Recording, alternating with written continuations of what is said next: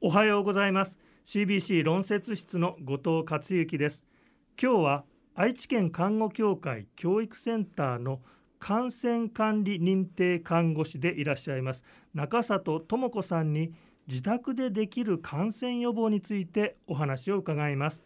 自宅でもできる感染対策この中に予防という言葉もありますけれども、はい、やはり感染しないための予防が一番重要なポイントということなんでしょうか？あ感染症にかかるとやはりあのその後に後遺症が出たりとか後々に病院に通わなければいけないような症状が続くといったようなことがありますので感染がしてから予防するという対策をするということではなく日頃から感染予防をしていただいて感染症にかからないといったような生活をしていただければというふうに思います。そうですよね私たちが暮らしの中で、えー、しなければいけないポイントがありましたら教えていただけないでしょうか？はい、感染のの予防としてはやはり手をきれいにするということがやはり一番大事かなというふうに私自身は思います。あのどうしても人は顔をよく触るというふうに言われていますので1時間にま平均でだいたい30回ぐらい触っているというようなことを考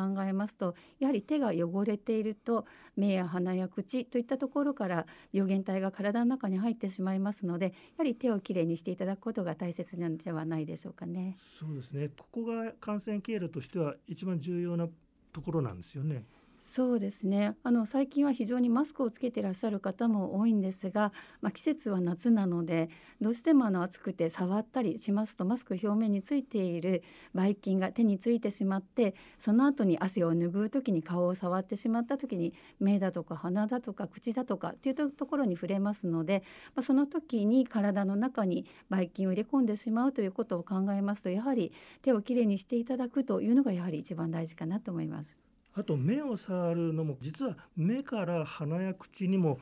通じているんですよね。そうですね目もあの潤うように涙が常時こう産生されていていつも潤った状態ではいますけれどもあのそれが吸収されて体の中に落ちるような人体構造になっていますのでやはりあの目に入ったものはいずれかは体の中に入っていってしまうというような仕組みですね。あとはその手をきれいにしていくためのコツ重要なポイントもここありそうですよね。そうですね。あの最近はよく消毒薬も置いてありますし、皆さんがよくやってくださるようになったというふうに思います。ただ見ていると、まあアルコールはつけているけれども、なかなか手全体にという方は少ないように思います。また手洗いに関しましてもこする時に手のひらだけという形の方が多いようなのでこの辺りはですね自分がどこを使って何をしてるかっていうのを考えていただきますとやはり指先爪周りといったようなところで顔を触る機会が多いと思いますので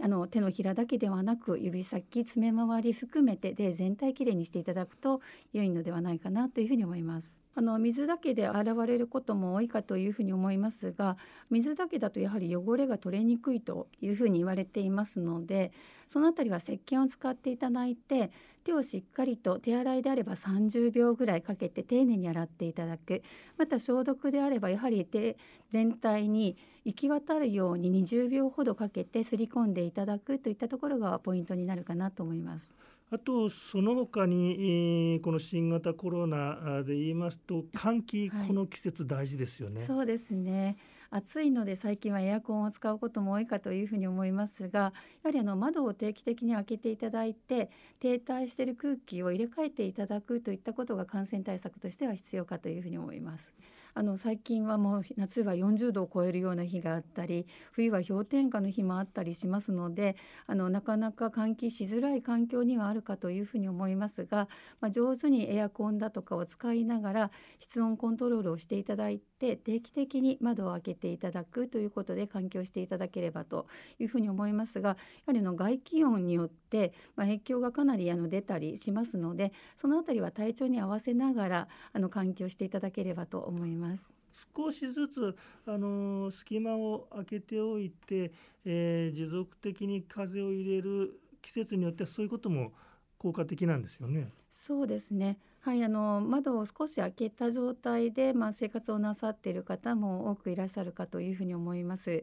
まあ、その時はですね2方向空いていると風の通りが良いというふうに言われていますがなかなかの室温コントロールのために2方向開けれないということもあるのでそういった時は扇風機だとかサーキュレーターなどを上手に使っていただいて風を送っていただいて換気をしていただければと思います。暮らしの中でいろいろ工夫をしながら感染しない対策を日頃からする、はい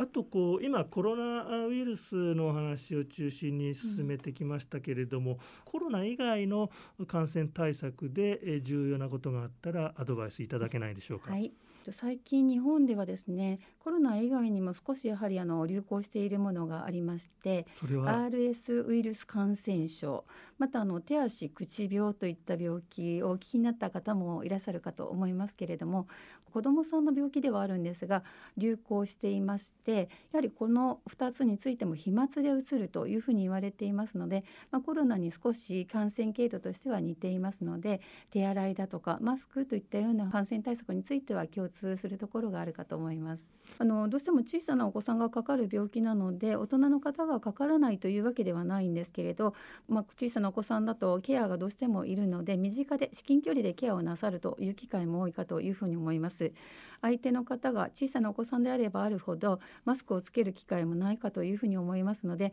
大人の方がぜひマスクをつけていただいて症状があるお子さんにあのケアをする時にはマスクをつけた状態でケアに携わっていただくといいかなと思います。